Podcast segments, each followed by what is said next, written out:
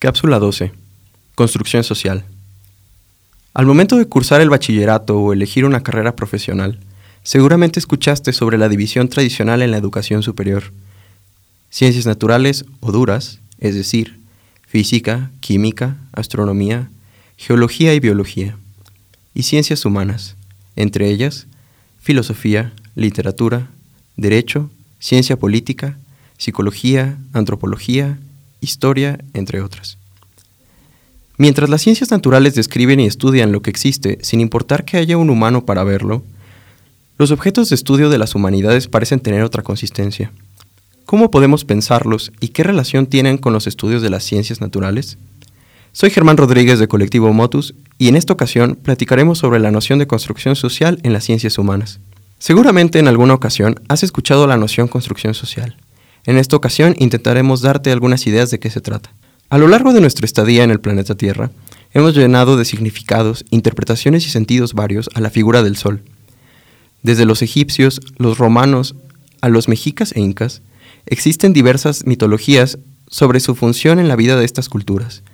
Sin embargo, estudiar científicamente este orbe celeste implica intentar comprender y aceptar su existencia como independiente de la nuestra. Esto crea una brecha entre Ra, la deidad egipcia, y la estrella de tipo G de la secuencia principal en el centro de nuestro sistema solar.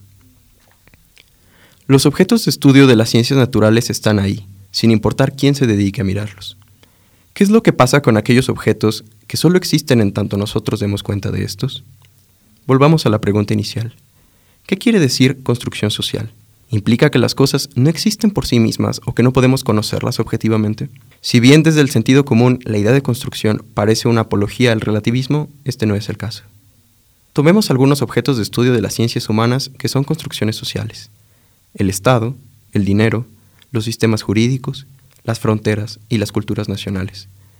Afirmar que se trata de construcciones no implica que sean ficticios o irreales, sino que se constituyen por relaciones sociales e históricas, fuera de las cuales no podrían existir. En consecuencia, si las relaciones sociales fueran distintas, estos objetos existirían de una forma completamente diferente, o simplemente no serían considerados objetos de estudio o interés para una institución universitaria o de investigación. Todo ello no quiere decir que no tengan un estatuto real, natural u objetivo. Las reglas del ajedrez, si bien son construidas por consenso, nos permiten saber objetivamente quién ganó una partida. Del mismo modo, entender la economía no se logrará mirando un billete en un microscopio, sino comprendiendo y analizando las relaciones sociales que el dinero produce. Si lograras viajar en el tiempo al México colonial, podemos garantizarte que el dinero en tu cartera sería poco más que unos papeles de poca utilidad. Para entender la relación entre objetos de la ciencia natural con objetos socialmente construidos, usemos el ejemplo de la enfermedad mental. Entender la epilepsia como un trastorno o como una posesión demoníaca no cambia la realidad biológica que produce la interrupción de las células nerviosas del cerebro, pero sí altera radicalmente el modo en que nos ocupamos de esta. La construcción de la idea de depresión cambia la forma en que las personas etiquetadas con ella se ven a sí mismas y cómo actúan, así como las decisiones que pueden tomar respecto de su situación.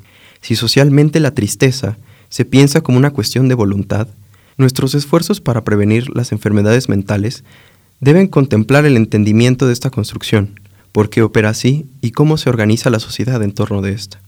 Comprender la realidad implica también comprender los andamiajes que edificamos para transitarla. Nos gustaría saber qué piensas. Escríbenos en nuestras redes sociales en Facebook, Twitter e Instagram como Colectivo Motus. Si quieres volver a escuchar esta cápsula, busca el podcast de Colectivo Motus en Spotify. Nos escuchamos en la siguiente.